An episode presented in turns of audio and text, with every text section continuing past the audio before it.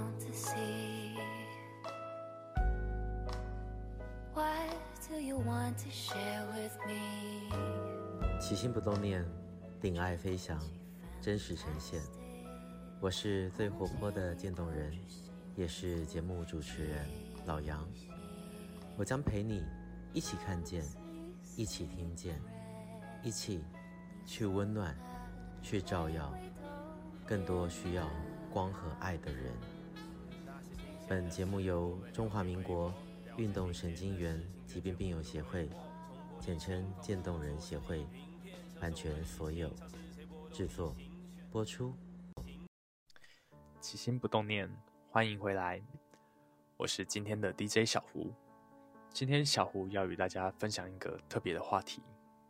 小胡作为协会企划部的一员，是二零二三年。也就是今年的一月开始，转眼间也在协会服务了十个月。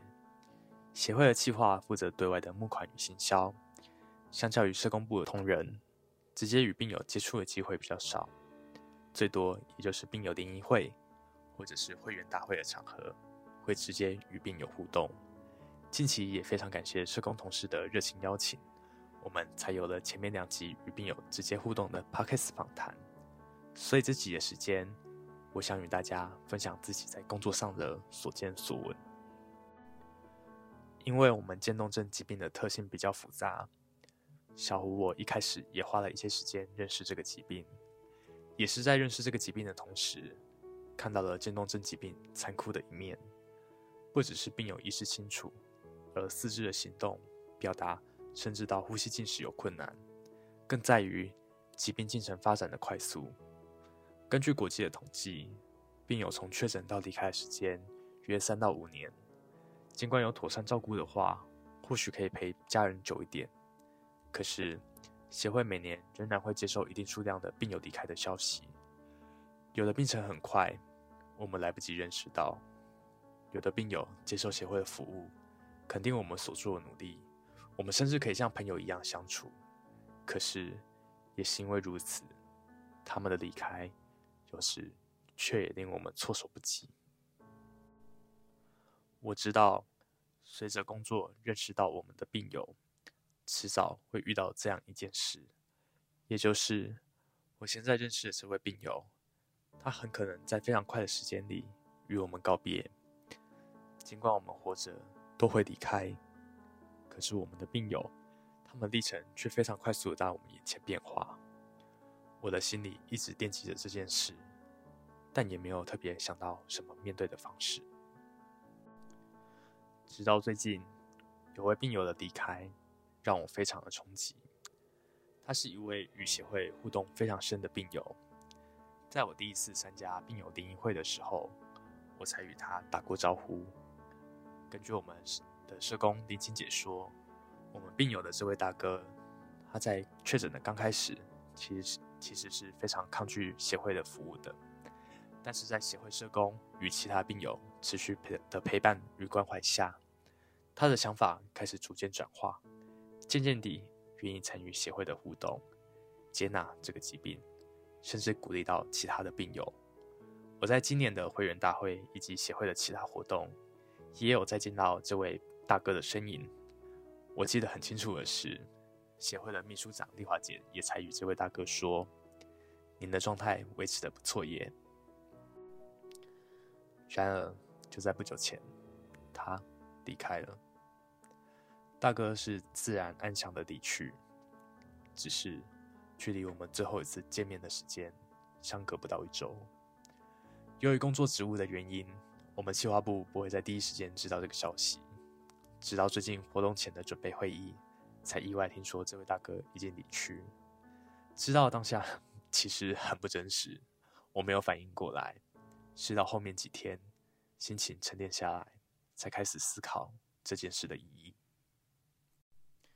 以前的 Podcast 节目，我访问过我们的理事佩君姐，她分享到有次病友支持活动，她去病友家说书给他听，原本计划好下次再拜访，但是病友却意外离开了。佩君姐那次访谈的时候说，她很怕自己认识的朋友越来越少。她还说，如果知道这一天会来，他在最后一次见面的时候，希望可以再多与这位病友说几句话。我那时候心情其实有点像佩君姐所说的：如果我知道这是最后一次见面，我希望可以和这位病友再多说几句话。可是，我可以说什么？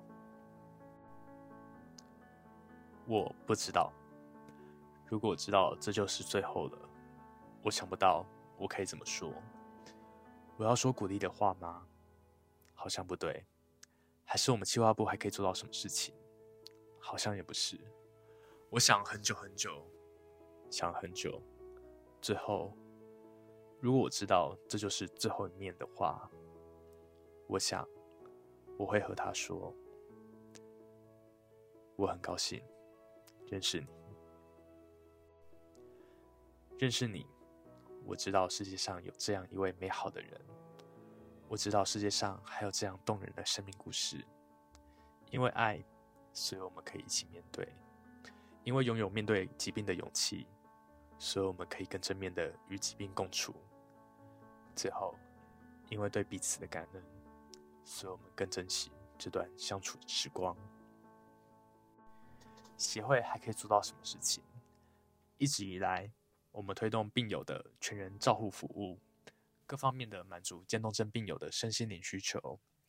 延续今天我们聊到的话题，近期的节目，我们将邀请到我们的社工师与心灵咨商师，在做一系列更深入的讨论，请大家敬请期待。